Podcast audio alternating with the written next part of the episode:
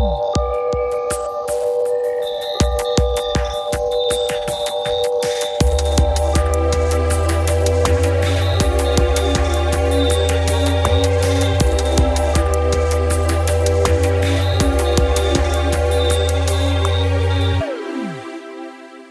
Bonjour et bienvenue sur les podcasts de Ciel et Espace. De nouvelles observations et de nouvelles découvertes autour de l'étoile Sirius relance une histoire fascinante qui euh, mêle astrophysique et j'allais dire mythe. Jean-Marc Bonibido, bonjour. Bonjour.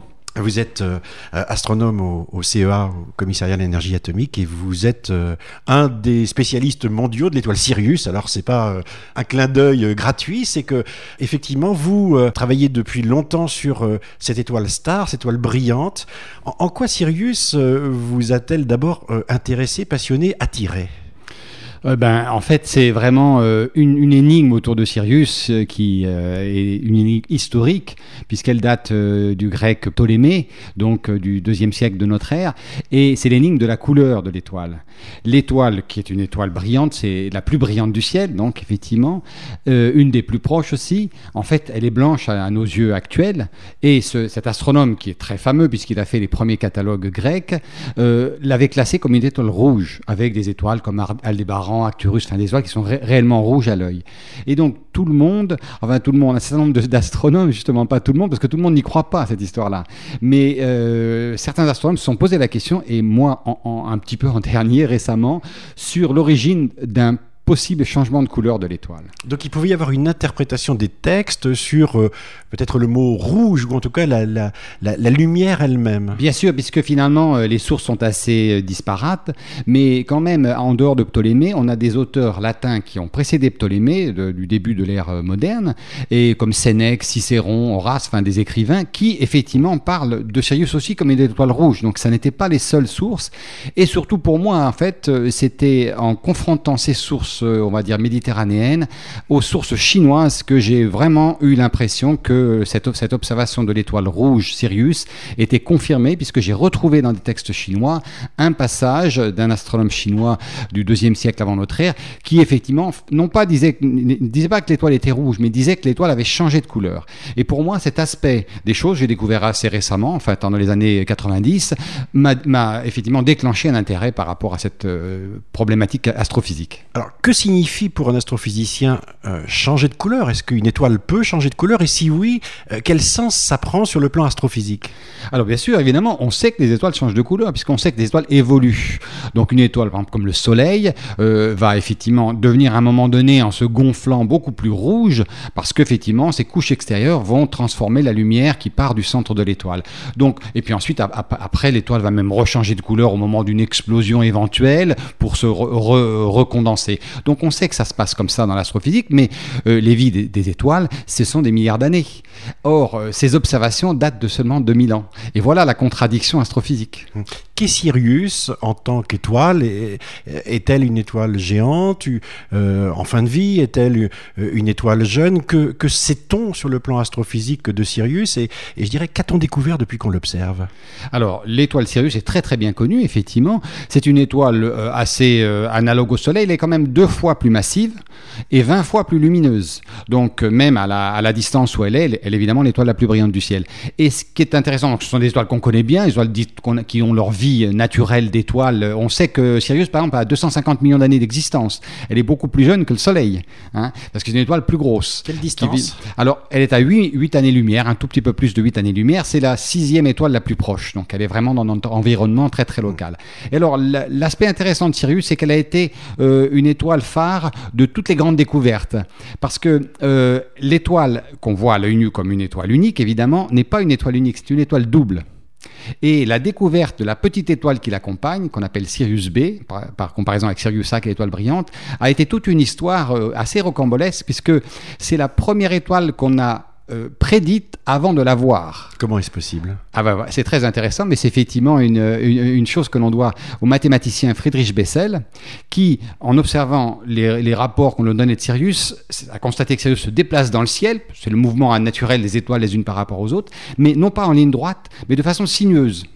Si bien que ces oscillations de Sirius par rapport à la ligne droite lui ont fait penser qu'elles pouvaient être produites par un petit compagnon qui évidemment déplaçait l'étoile Sirius. il avait même calculé la période, puisque ça se répétait, cette, espèce de sinuosité se répétait, et il avait dit, ben, effectivement, c'est une étoile qui doit tourner autour de Sirius 150 ans. C'est la même méthode qui permet aujourd'hui de découvrir des exoplanètes autour d'autres étoiles.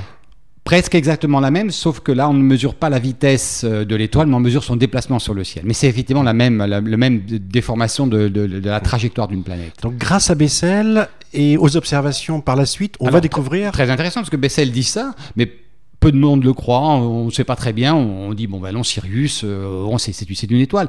Et puis il faut attendre les premières grandes lunettes, et la première grande lunette euh, de l'époque moderne, en 1862, le 31 janvier, où un, monsieur qui s'appelait Alvan Clark, qui a construit la lunette de 50 cm, à l'époque c'est la plus grande lunette du monde, pointe l'étoile sur Sirius pour essayer sa, sa, lunette, et voit ce petit point lumineux à côté de Sirius, qui est donc cette petite étoile qu'on appelle maintenant Sirius B. Et donc l'étoile, effectivement, était réellement vue telle que l'avait prédite Bessel. Alors ça c'est l'histoire euh, vue euh, par euh, les mathématiciens, les, astronomes. Il y a aussi une histoire parallèle de Sirius, une histoire presque mythologique.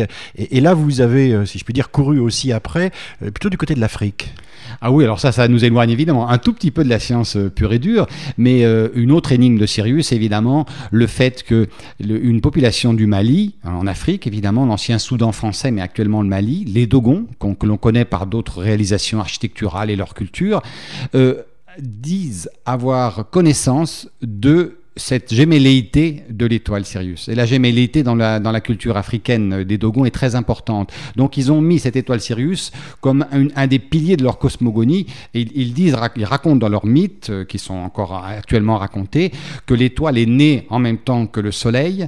Donc euh, en fait, ça a laissé penser à pas mal de gens, euh, des, ethnologues, qu'on avait référence à un phénomène qui était observé d'ailleurs par les anciens égyptiens, le lever de l'étoile Sirius et du Soleil au même moment à l'horizon, ce que nous appelons maintenant le lever iliaque.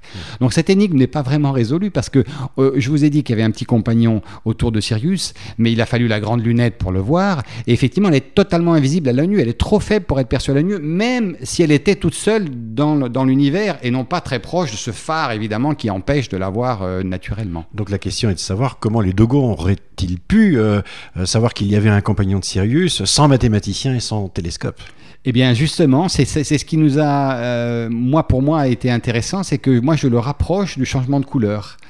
C'est une hypothèse, évidemment, parce que il n'est pas question de démonstration, là. On s'éloigne un tout petit peu de la science astrophysique, mais euh, les, comptes rendus que donnent les Dogons euh, laissent penser qu'ils ont observé, et j'ai pu constater sur place, je me suis rendu sur place dans une mission d'ethnologie euh, il y a quelques années, qu'il y avait un observatoire dédié à Sirius où on observait l'alignement et, l'émergence de l'étoile avec le Soleil, dans, quelque chose qui était marqué par des pierres au sol. Et donc, on a confirmation que les Dogons observaient l'étoile Sirius, ils s'en servaient pour leur calendrier, et S'ils observaient de la même façon que les Égyptiens en étant dans le même continent, on peut penser qu'ils ont effectivement récupéré la connaissance de Sirius, par exemple des Égyptiens anciens, et que ces Égyptiens anciens auraient pu être témoins de ce fameux changement de couleur. Alors, le raisonnement est un tout petit peu particulier, mais qui dit changement de couleur, pour quelqu'un qui observe le ciel, dit une cause possible. Et donc, l'hypothèse, elle est vraiment au niveau de l'hypothèse, c'est qu'effectivement, en ayant assisté par transmission, hein, ce changement de couleur, on en est déduit qu'il y avait quelque chose qui crée ce changement de couleur à côté de Sirius, c'est que c'était une autre petite étoile. C'est la seule piste assez ténue, il faut le dire, que nous, on est à l'heure actuelle pour essayer d'expliquer cette constatation des Dogons que l'étoile était nous, parce qu'évidemment, euh, on, a longtemps pensé qu'ils avaient pu être, on aurait pu leur apprendre la, la gémellété de, de, Sirius, mais effectivement, c'est beaucoup plus ancien que ça chez les Dogons. Et qui ramènerait à une époque historique aussi, parce bien sûr, à l'époque de l'homme. Bien sûr, exactement. Tout ça est à l'échelle de l'homme. Revenons sur les recherches astrophysiques, puisqu'avec euh, votre collègue Éric euh, Pantin du, du service d'astrophysique de, l'IRFU, donc euh, l'Institut de recherche euh, pour les lois fondamentales de l'univers. Euh, vous avez pointé donc de nouveaux instruments et en particulier grâce à la lumière infrarouge, en, de nouveaux instruments en direction de Sirius et bah, des découvertes. Alors, quelle était la problématique et qu'avez-vous trouvé? Alors, comme toujours, la problématique était différente au départ. Euh, nous, nous avons fait l'hypothèse il y a quelques années que ce changement de couleur, parce qu'il faut bien lui trouver une, explication astrophysique à ce changement de couleur s'il a eu lieu, pouvait être causé par une troisième étoile. On a donc euh, ce système double, mais il peut y avoir une petite étoile. Cette petite étoile, dans les systèmes euh, triples, très souvent, elle, est très éloignée, et puis elle se rapproche, elle vient passer au, cœur du système de Sirius, et puis elle peut s'éloigner. On avait fait des calculs et ça marche, en fait, effectivement. Ça peut effectivement créer une, perturbation de l'atmosphère de Sirius, et finalement, Sirius est vu comme le Soleil à l'horizon à travers une atmosphère, il est donc rougi, mais de façon temporaire, puisqu'ensuite l'étoile s'éloigne, et au bout de 200 ans, ça a disparu. C'est bien ce on aurait possiblement observé. Et donc la, stratégie a été d'essayer de trouver une troisième étoile dans le système de Sirius. Et alors, à ma grande surprise, parce que ce, travail a déjà débuté il y a, il y a plus d'une dizaine d'années, quand j'ai été voir les images euh, actuelles de Sirius, eh bien, tout est cramé.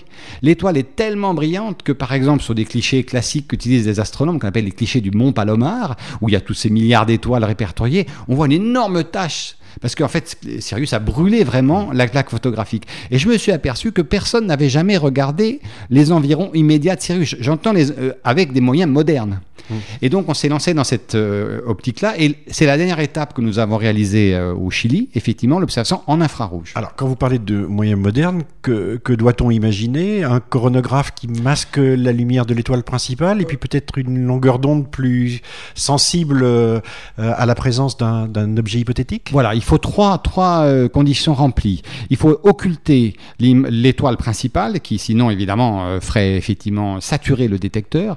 Il faut ensuite améliorer considérablement la qualité des images ordinaires, c'est-à-dire qu'effectivement, il faut que les images d'étoiles soient les plus piquées possibles pour que la, lumière ne s'étale pas trop sur le détecteur.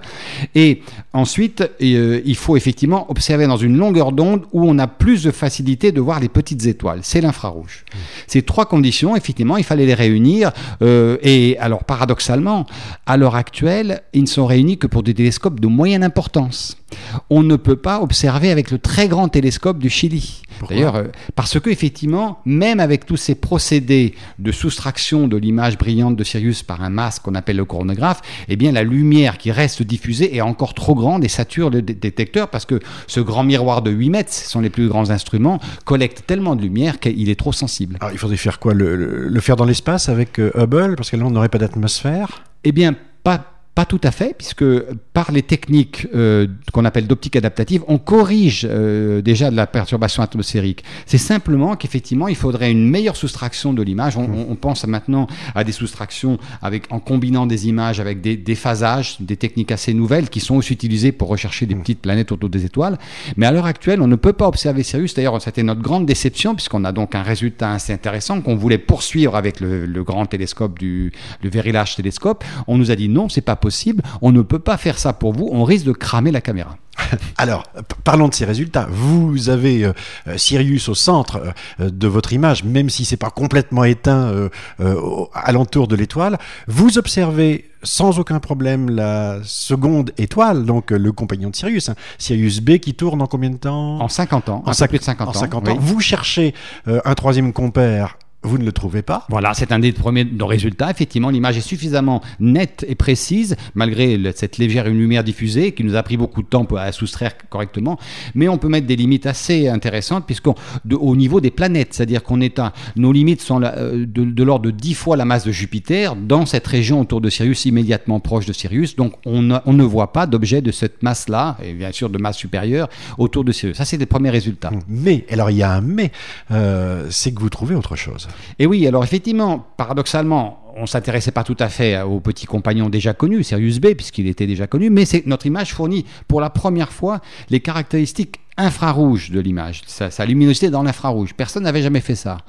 Alors on, a, on, a, comparé cette luminosité infrarouge avec ce qu'on connaît de la naine blanche. On la connaît très bien, on connaît sa masse, on connaît son rayon, on connaît sa température. Rappelez-nous ce qu'est une naine blanche, hein, parce que c'est n'est pas un compagnon innocent qui est autour de Sirius, c'est quand même un drôle d'objet. Non, on est passé un peu vite sur cet, cet objet, mais c'est un des objets les plus extraordinaires du début de l'astrophysique, puisque finalement c'est une étoile qui a perdu sa matière extérieure et dont le cœur s'est condensé.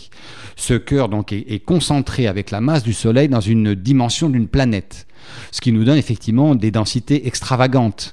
Euh, et cette euh, naine blanche ne doit sa structure et son équilibre qu'aux lois de la mécanique quantique. Et on ne pouvait pas imaginer avant qu'une étoile puisse soutenir une telle densité. Et donc, ces étoiles sont désormais bien connues, effectivement, mais elles sont en général petites, donc émettent peu de lumière, mais une lumière très chaude. Alors, je vous ai interrompu, donc autour de cette euh, euh, naine brune, donc on peut dire euh, stèle funéraire naine blanche, blanche pardon, stèle funéraire d'une étoile ayant vécu avant Sirius, bien évidemment, vous découvrez eh bien, on découvre que un excès de lumière infrarouge. Comme on sait pertinemment quelles sont les caractéristiques de l'étoile, on sait, on sait dire qu'est-ce qu'on attendait de la lumière infrarouge étoile. Dans, dans une certaine domaine de, de, de longueur d'onde, c'est correctement prédit par les modèles. Et la dernière partie de notre observation, la, la plus longue longueur d'onde, celle qui révèle en général des poussières et des, des objets de plus petite masse que l'étoile elle-même, eh bien, on a un excès de lumière infrarouge. Et ça veut dire quoi? Alors, on est encore dans l'expectative. Comme tous les bons scientifiques, on est un, un peu surpris. Euh, d'abord parce qu'effectivement, c'était inattendu. Mais ce qui nous a intéressé, c'est de comparer cet excès infrarouge observé autour de la naine blanche Sirius B avec des observations faites par le satellite infrarouge Spitzer autour d'autres naines blanches beaucoup plus faciles à observer parce qu'elles sont isolées dans l'espace et qu'il a observé exactement le même excès infrarouge. Sauf que lui, l'avantage, il pouvait observer à plus longue longueur d'onde et on voit que cet excès infrarouge augmente notablement et il est comme l'existence soit d'un disque de poussière, soit d'un système planétaire euh, de débris de planètes entourant la naine blanche. Alors c'est peut-être effectivement la, conclusion que nous devrons un jour tirer autour de Sirius B, mais il nous manque l'étape d'observer à ces plus longues longueurs d'onde. Nous sommes actuellement très très prudents sur les conclusions, mais il est possible en tout cas qu'il existe à l'heure actuelle autour de Sirius B, cette petite étoile qui tourne autour de la grande Sirius A, euh, reste un système planétaire détruit. Hmm. On, a des exemples de systèmes planétaires détruits par euh, l'explosion de leur étoile, donc supernova, qui ensuite va se transformer en, naine blanche. On, sait que c'est possible? Alors, en général, les naines blanches ne naissent pas à l'issue d'une supernova, qui est une explosion très très violente, qui en général désintégrera toute l'étoile. Elles naissent à, l'issue de, processus de type nova aussi, euh, mais euh, parce que c'est visible à l'œil comme une augmentation de lumière, mais assez, assez calmement.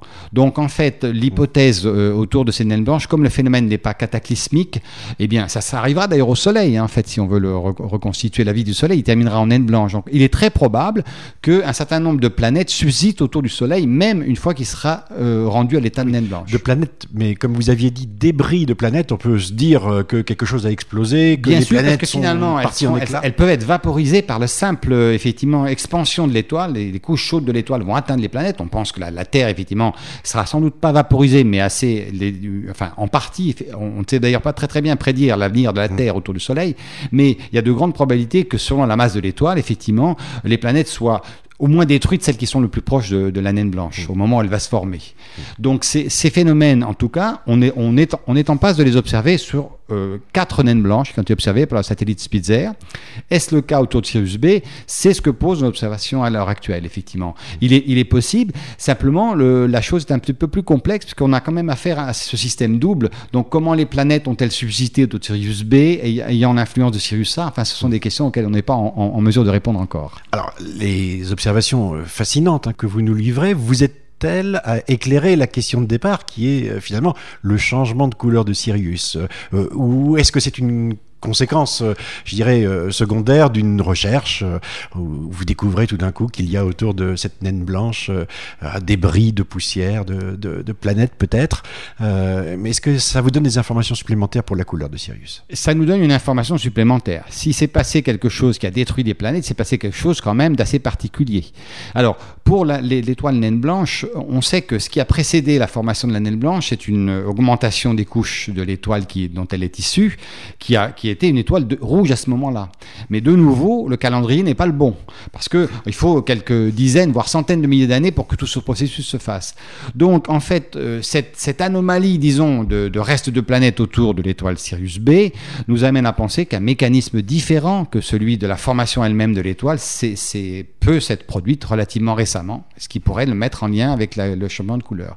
Mais nous n'avons pas de, de, de mécanisme euh, encore connu de ce type-là. Mais on a bien un, un, espoir, c'est qu'effectivement, en étudiant plus attentivement les autres naines blanches, un jour ou l'autre, avec de meilleures informations sur ce matériel qui est autour d'elles, on va bien comprendre ce qui s'est passé autour de ces étoiles. Et on, sera en mesure à ce moment-là de rapporter ce même mécanisme à l'étoile Sirius B et de voir si c'est le même mécanisme à l'œuvre. Parce que pour l'instant, même sur autour des, naines blanches déjà isolées dans l'espace observées par le satellite Spitzer, on n'a pas vraiment bonne explication de cet excès infrarouge. Donc on est effectivement à une croisée de chemin, mais bon, ce qui est très intéressant dans la démarche euh, euh, qui a été concernée Sirius, c'est que de proche en proche, alors qu'on suit euh, une ligne qui était censée nous donner une réponse à un problème donné, évidemment, on découvre autre chose. C'est vraiment le, propre de toute la recherche scientifique. Vous, vous allez continuer Comment Est-ce que vous attendez que le VLT, par exemple, se dote d'un système qui permette d'occulter parfaitement Sirius? Eh bien oui, on va d'abord essayer de convaincre nos collègues techniciens de l'Observatoire européen austral que de peut-être tenter quelque chose, puisque effectivement euh, la demande a déjà été faite et ils ont refusé, puisque dès qu'on s'est aperçu qu'on avait cet excès, on a demandé en, urgence, pourrait-on dire, de faire l'observation complémentaire qui nous aurait permis de conclure euh, à, l'existence de ces planètes détruites autour de Sirius B. Euh, on nous a répondu que techniquement c'était trop dangereux pour l'instrument. Soit on le fera au, au, grand télescope du VLT, soit on essaiera de le faire ailleurs. En tout cas, effectivement, ça n'a pas été fait et il faut le faire en tout cas. Donc l'aventure continue. Absolument. Merci Jean-Marc Bonnebido. Merci à vous de nous avoir suivis. On se retrouve évidemment au prochain épisode.